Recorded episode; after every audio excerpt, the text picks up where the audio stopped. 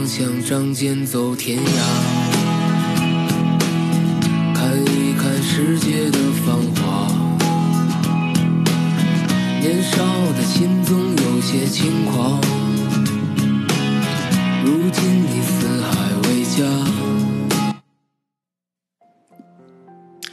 大家好啊，时间过得很快，转眼就来到了《四国奇遇》的第六集了。在上一集当中呢，我提到了在波西塔罗海滩遇到了特别有意思的阿塞拜疆小哥，还有帅气的德国呃救生员朱尔茨。啊，阿塞拜疆小哥呢，他就不跟我们回阿那不勒斯了，他就在呃索伦托会住一晚，所以我跟朱兄就结伴到了火车站，然后一起买了票。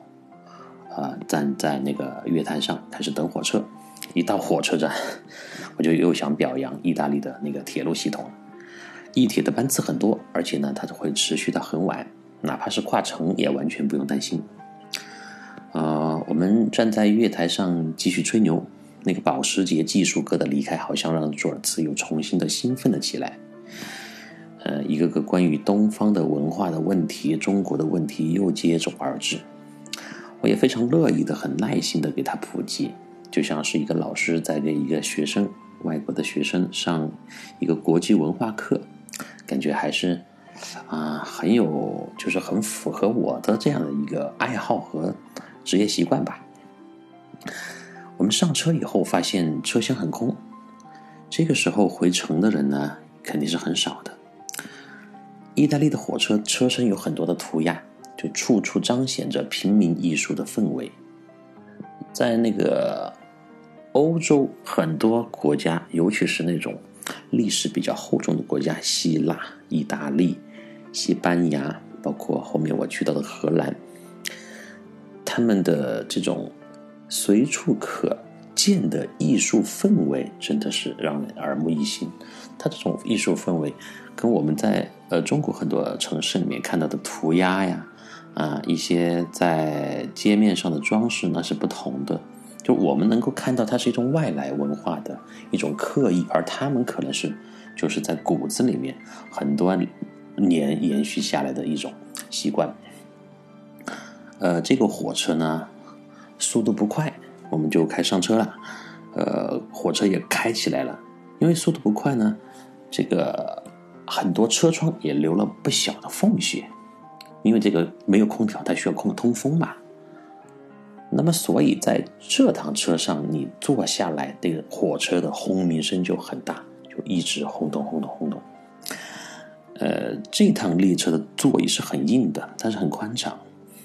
当然，这个车它的车内的环境的舒适程度就远远比不上我从佛罗伦萨坐到那不勒斯那趟车，因为那趟车我提过是高级车嘛，它是有相当于。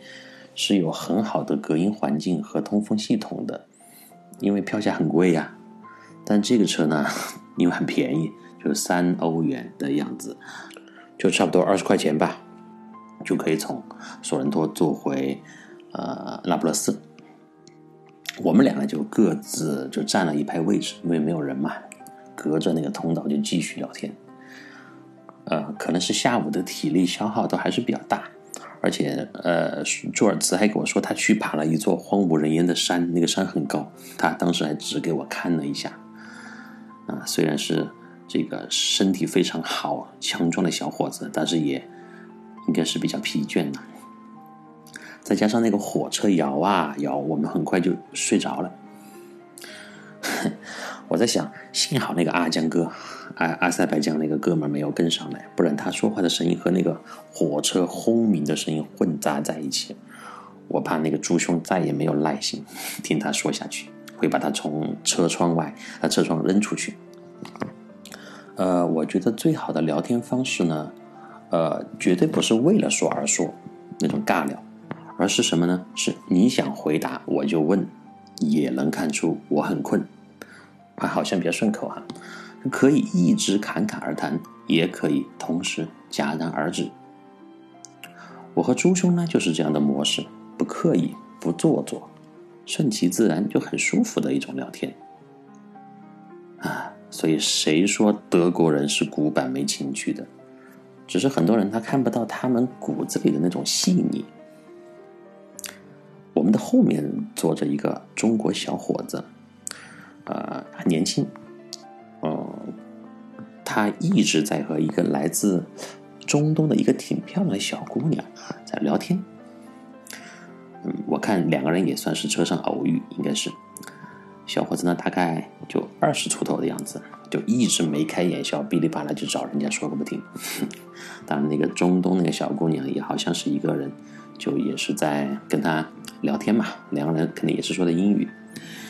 看来已经完成了搭讪的阶段，这小伙子已经在往后推进了。小姑娘呢，呃，礼貌的附和着他，但是话也不多。而是那个中国中国那个哥们一一直在说，一直在说，眉开眼笑的。我在想啊，哥们儿，你的对象没选好啊！你看这个人家还戴着头巾啊，戴着头巾又是来自来自中东的，所以和你接触的终点呢，也就是聊天。啊，你要是还想进一步发展，你还是省省力气刷刷手机附近的人吧，这样的效果肯定比较好。朱尔茨呢，此时睡得真的像头猪一样。幸好他没有看见后面的场景，否则他又一定会问我：“你们中国人都喜欢这样吗？你呢？”我该怎么回答？到达那个那不勒斯火车站，时间刚好七点半。我准备在楼下的那个印度餐厅买一份咖喱鸡。早早就上楼，准备玩玩电梯，玩玩台灯，等待那个高跟鞋的大戏开场。呃，所以就是这一天非常愉快的一天过完了以后，我还是要回到头天晚上那个顶楼大平层呀。就头天晚上的记忆，它轰的一下就又浮现在了我的面前。我正在忐忑要不要这么早回去的时候。朱兄就在问我了，他问我住哪儿，我说出了火车站，走两分钟就到。他呢有点失望，就觉得这么快就要分别嘛，然后就主动用手机给我看了他的青年旅社的位置，在城市的中心。我通过地图我看出来，离我昨天扶老奶奶过马路的地儿很近。然后他又开始给我抱怨，昨天晚上和他同屋的一个黑人小哥打电话打了两个小时啊。扰民不堪，非常的烦人。他也不想这么早回去。我想，既然如此呢，那就提议一起去溜达溜达，找个地方喝喝啊，喝两口，然后再再吃点东西吧，肚子也饿了。上次喝酒还是在佛罗伦萨，跟地中海和他的那个两个朋友，而且说实话，那个红红绿绿的调制酒的口感不是很好。上次我也没有喝爽。何况呢，我也不想那么早回到那个顶楼，一个人去欣赏绿窗户，去玩那个电梯。朱兄听了就非常高兴啊，他说：“走吧，我知道有条街很接地气，啤酒也很不错，就在我住的地方不远。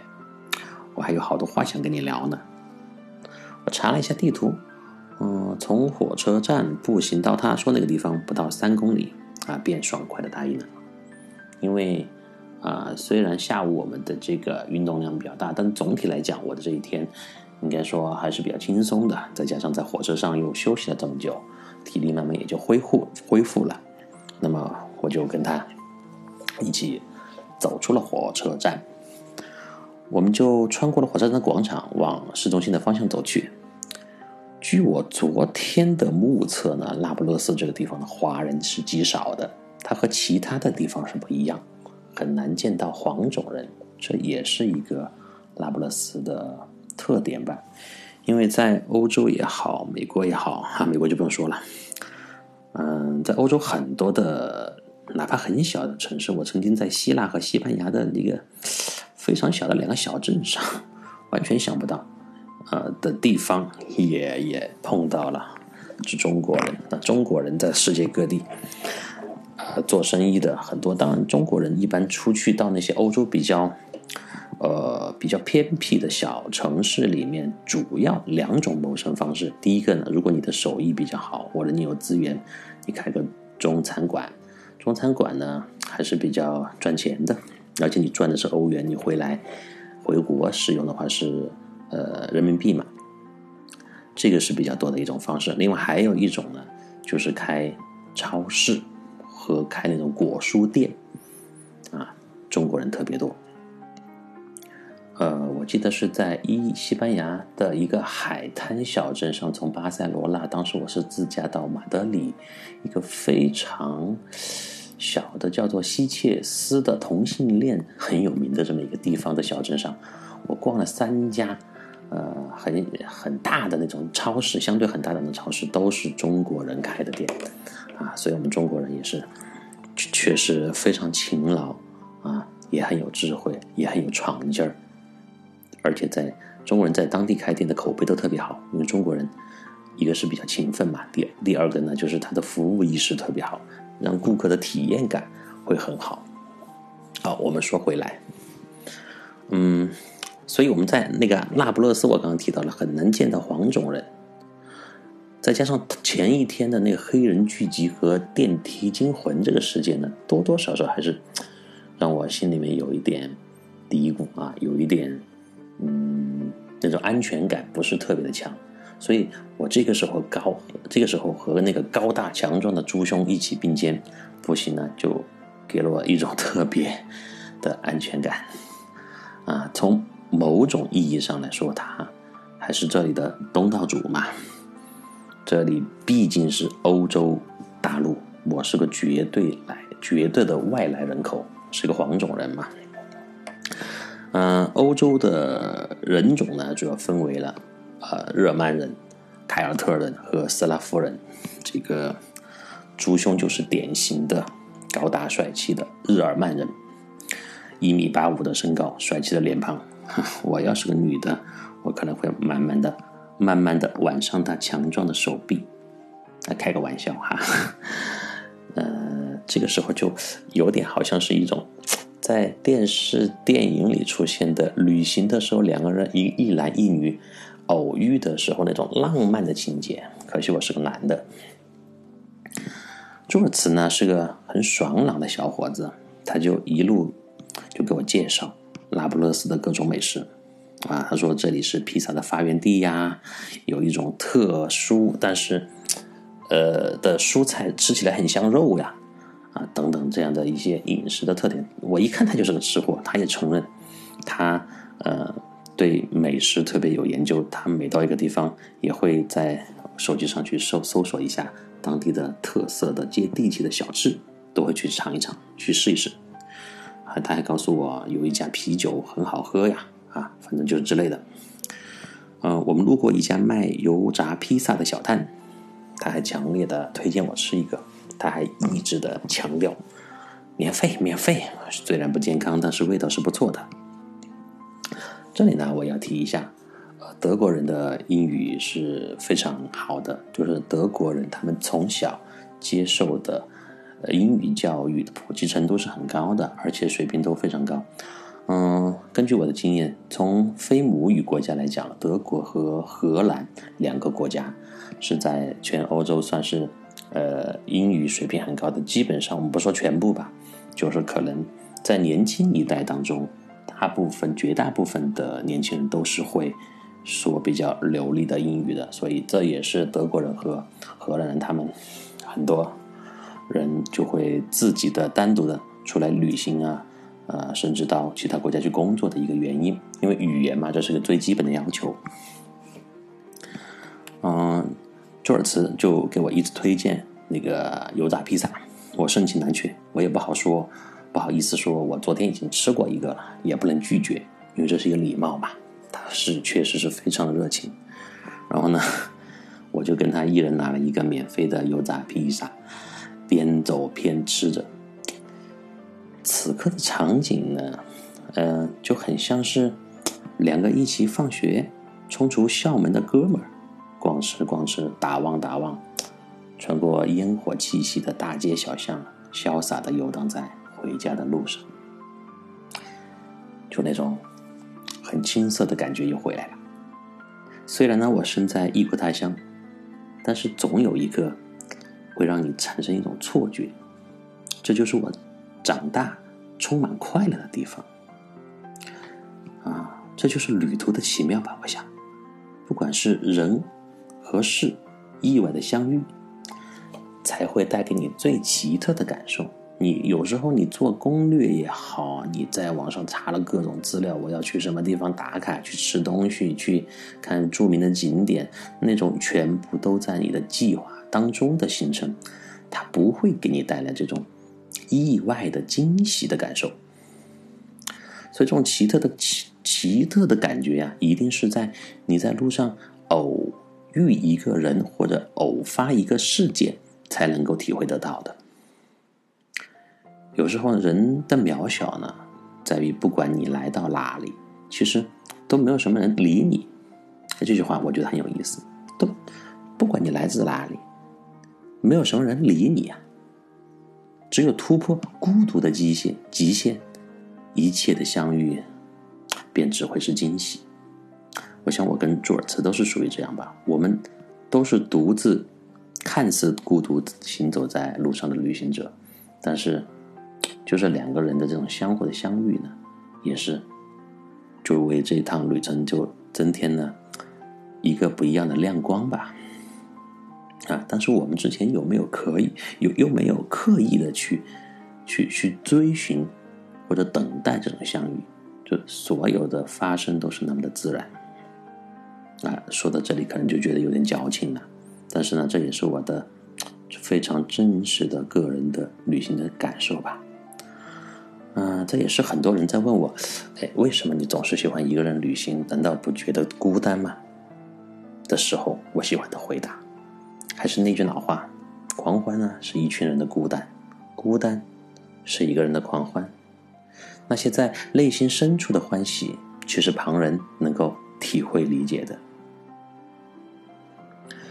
在欧洲呢，有很多独自长途旅行的朋友，男性居多哈，一个背包，一本书。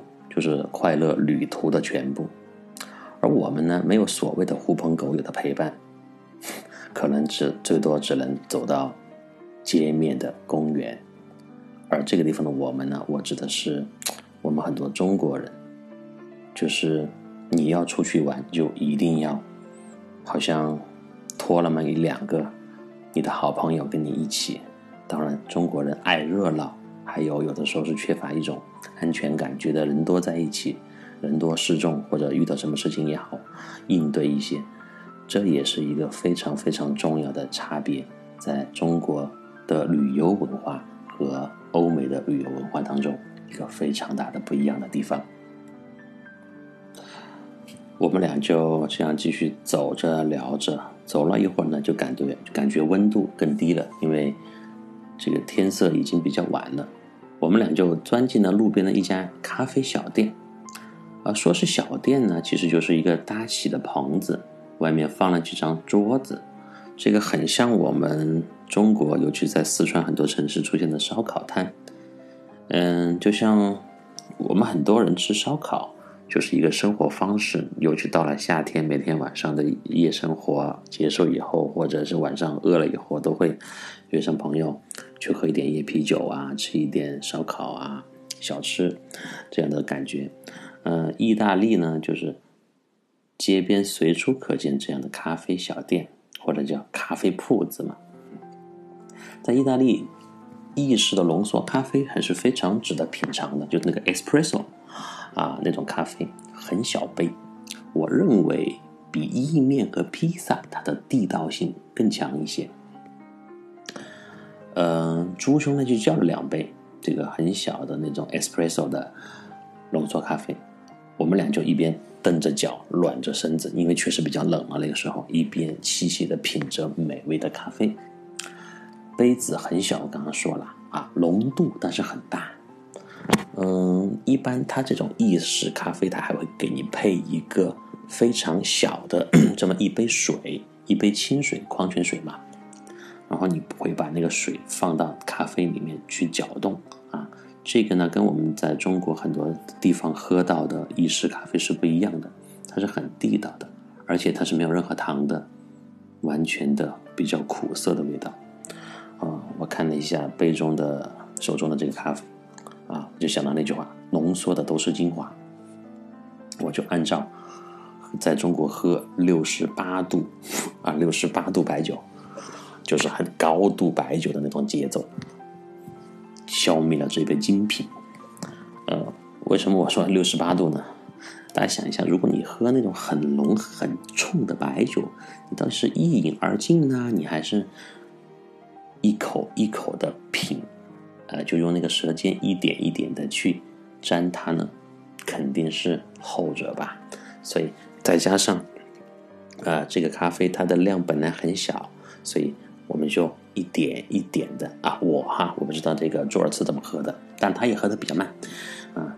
去品尝完了这点这杯咖啡，呃，此时呢，我正要付钱，朱尔茨就一手拦住我，豪迈的说道：“来来，我来，我来吧，你不用管。”啊，随即呢，把他的卡，信用卡就递给了老板。呃，我当时就有点懵了，这是严谨的德国人嘛？我心里打着问号。然后呢，习惯性的按照我们国人的思维想到。嗯，我不可能欠你的情，老兄。下一轮必须我来。可是，下一轮是什么呢？这个时候我就开始在思考，啊，这个朱尔茨居然请我喝咖啡，在意大利，他是什么目的呢？是因为他也是欧洲人，我是一个亚洲人，所以他把自己当成了东道主吗？还是他觉得跟我？很投缘，聊得来，他要表达一下他的热情和感谢呢。我就开始内心戏又开始翻滚起来啊！按照我们中国人的这个思维，就是一定要还人情，还人情。所以我就一直在在在思考下一轮，我总不可能请他去吃烧烤吧？这里也没有烧烤摊呀。啊，当然啊，意大利的夜生活虽然在冬天也还是比较丰富的，我想。我们一路在边走边看吧，有什么好吃的呀，或者还可以喝点什么。下一次肯定要我来付钱请他了。当然也不完全是一种还人情的心理哈，是因为我觉得这个小伙子，这个这个兄弟确实跟我很聊得来，我也想用这样一种方式来表达啊我的一种很高兴的心情吧。啊，我们俩喝完咖啡，从那个小店里出来。我迎头就撞上了一个本地的老头儿，注意哈，是一个本地的那不勒斯的老年人，一个老爷爷，他居然是拿着一个手机导航向我问路的。我在这座城市的雷锋属性就这么强吗？昨天一个老奶奶，我们一起过了马路，今天这个老大爷居然拿着一个导航向一个外国人、一个亚洲中国人问路。关键他还拿着导航问什么路呀？我当时才反应过来，他蹦着很生硬的英语单词。这个时候，呃，朱兄也出来了啊，我们俩就看明白他要去的地方。呃，他要去的地方就在那个火车站附近，所以我们很快也帮他就解决了问题，帮他指明了这个路的方向。呃。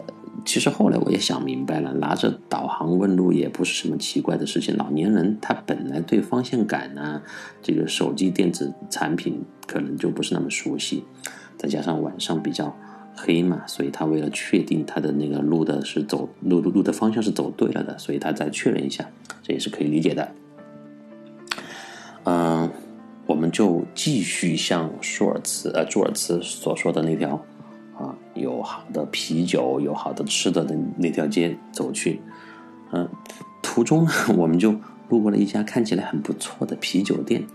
这个啤酒店外面挂着比较明显的，嗯，这个闪亮的招牌，然后里面挤满了很多人。